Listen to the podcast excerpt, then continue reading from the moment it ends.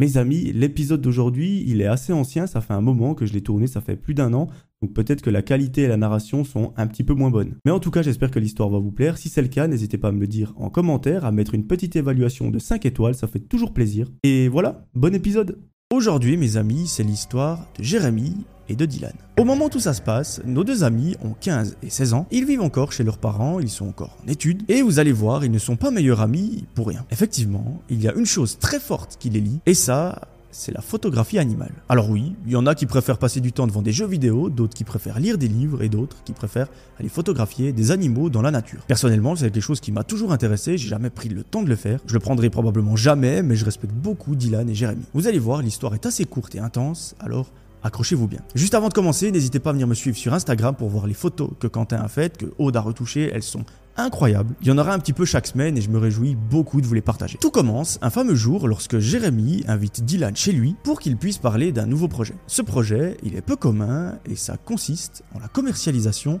d'un calendrier. Effectivement, Jérémy a une très bonne idée, c'est de créer un calendrier à partir de photos qu'ils auront prises d'animaux, de mettre tout ça en page et de le commercialiser sur un site internet. Personnellement, je trouve qu'à 15 et 16 ans, avoir ce genre d'idée, c'est incroyable. Ça montre un esprit passionné, entrepreneurial et ça, J'adore. Les deux décident de monter dans la chambre, de se poser et de discuter. Là, ils commencent par faire une liste d'animaux qu'ils aimeraient photographier pour qu'ils apparaissent dans le calendrier. Et au bout d'une heure de discussion, le premier animal qu'ils vont devoir photographier, c'est une biche. Personnellement, c'est pas le genre d'animal que j'aurais choisi en premier, j'aurais fait quelque chose d'un petit peu plus simple, comme photographier mon chat. Ça aurait très bien fait l'affaire, mais c'est encore plus respectable de la part de Jérémy et de Dylan. Bref, arrivé 19h30, les deux descendent dans la salle à manger, ils prennent un repas avec la famille, et finalement, en fin de soirée, tout le monde rentre à la maison. L'un reste à la maison, l'autre rentre chez lui, et au bout de quelques heures, il est temps d'aller dormir. L'histoire reprend deux semaines après, lorsque les deux amis ont tout.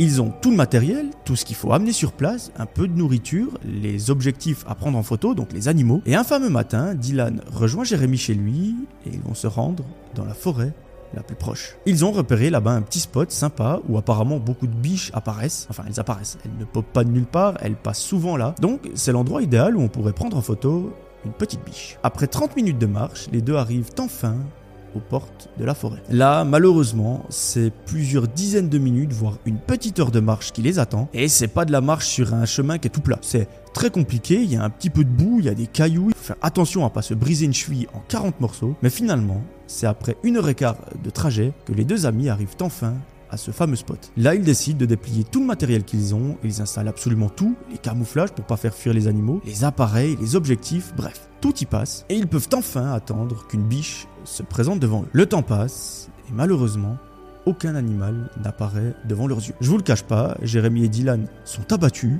eux, ils voulaient voir leur plus belle biche, clac clac, la prendre en photo et euh, se barrer. Malheureusement, les deux se disent bon bah, n'y a pas une biche, on ne peut pas abandonner le calendrier euh, le premier jour alors qu'on n'a même pas photographié le premier animal. Jérémy dit à Dylan, écoute mon pote, je te propose qu'on revienne demain matin et cette fois-ci, on va capturer en photo une petite biche. Malheureusement pour eux, il y a encore le trajet à faire dans le sens inverse, donc ça prend presque deux heures. Mais au bout de celui-ci, ils arrivent enfin à la maison, ils montent dans leur chambre et s'endorment. Le lendemain matin, c'est un peu la même histoire, ils se réveillent très très tôt, se rendent en direction de la forêt, une fois arrivés vers celle-ci, ils rentrent à l'intérieur, ils vont se positionner, ils installent tout le matériel, les camouflages et tout ce qui va avec, et à peine 10 minutes après s'être installés, un miracle se produit. C'est pas une, c'est pas deux, c'est pas trois, c'est carrément quatre biches qui se présentent devant eux. C'est limite si elles tapent la pause, et là Jérémy prend son appareil, il fait deux photos, et tout est parfait. Quand je dis deux photos, c'est plus 200 que deux, mais il en a pris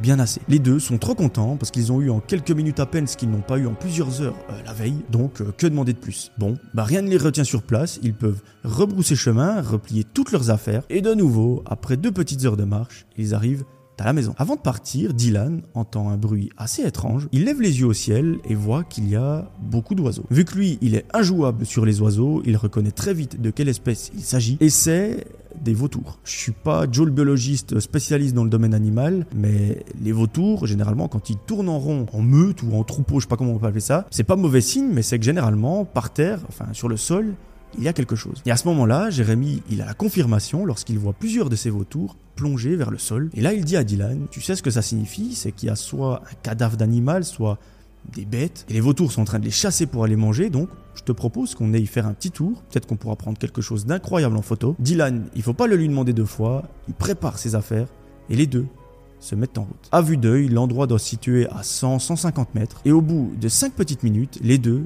y arrivent enfin. À ce moment-là, Dylan et Jérémy sont assez surpris, parce qu'en fait, les vautours plongent vers une sorte de cours d'eau. C'est en gros une rivière qui est en train de passer là au milieu. Dylan dit, bah je sais pas, ces machins ils sont en train d'essayer de choper du poisson. Sauf que, en retournant sa tête, il voit que Jérémy est devenu tout pâle, qu'il a perdu toute émotion sur son visage et qu'il pointe le doigt devant lui. Lorsque Dylan tourne la tête pour regarder le bout du doigt de Jérémy, il comprend très vite pourquoi celui-ci a perdu toute son âme. En réalité, les vautours ne plongent pas pour choper du poisson, mais plutôt pour attaquer un cadavre femme. Les deux amis sont horrifiés. Jérémy dit il faut absolument qu'on appelle la police. C'est ce qu'ils font et ils décident de s'approcher très discrètement du cadavre. Alors je vous passe les détails de l'apparence de cette chose de l'odeur qui va avec, enfin bref. Mais en gros, ils se rendent très vite compte que cette personne est là depuis probablement plusieurs heures, voire quelques jours. Mais au moment de se dire ça, ils entendent une voiture arriver en balle, freiner de toute urgence, et eux, ils ont un réflexe, euh, qu'il leur a sauvé la vie. Ils se mettent à courir en la direction opposée. Ils rejoignent très très vite une forêt, les deux se cachent derrière un petit arbre, et ils décident de regarder ce qu'il se passe. À ce moment-là, Dylan et Jérémy nous expliquent qu'en fait, ils se sont mis à courir parce qu'ils n'ont pas entendu les sirènes de police, et qu'en gros, leur instinct leur a tout simplement dit barrez-vous. Et vous allez voir, ils ont très bien fait. En décalant leur tête sur la droite, ils voient que deux personnes sortent du véhicule, qu'il s'agit d'une petite camionnette très très glauque, et que par toute attente, ils s'approchent du cadavre, le prennent sur leurs bras et le mettent à l'arrière du véhicule. Les deux hommes remontent très très rapidement dans la camionnette et ils partent. Là, Jérémy et Dylan décident de rester dans leur cachette jusqu'à l'arrivée des secours et c'est une petite dizaine de minutes plus tard qu'une voiture de police arrive. Les deux amis s'approchent des officiers, ils décident de leur expliquer tout ce qu'ils viennent de voir et après plusieurs minutes d'interrogatoire, les policiers les ramènent à la maison. Jérémy nous explique bah, qu'ils ont posé deux trois questions comme qu'est-ce que vous faites là? Euh, comment était la personne qui était par terre, du moins ce qui reste d'une personne. Est-ce que vous avez pu identifier les individus qui sont sortis de la camionnette? Malheureusement, Jérémy n'a pu donner que quelques détails parce qu'il était assez loin, mais c'est seulement plusieurs jours plus tard qu'il découvre la sombre histoire qui se cache derrière tout ça. En fait, la police a pu mettre la main sur les deux individus. Ils n'étaient pas tout nets, ils étaient recherchés depuis de nombreuses années parce qu'apparemment ils font partie d'un gang. Et après de nombreux jours d'analyse, ils ont pu identifier la victime et celle-ci est également décrite dans les fichiers de la police comme faisant partie d'un gang. Sauf que c'est le gang adverse. Les officiers misent donc tout sur un règlement de compte. C'est selon moi ce qui est le plus probable. Mais malheureusement, ce qui est un petit peu plus embêtant, au-delà qu'une personne ait perdu la vie, c'est que nos deux jeunes amis aujourd'hui sont encore traumatisés. Ils prennent régulièrement des séances chez un psychologue, mais malheureusement, cette image les entra à jamais.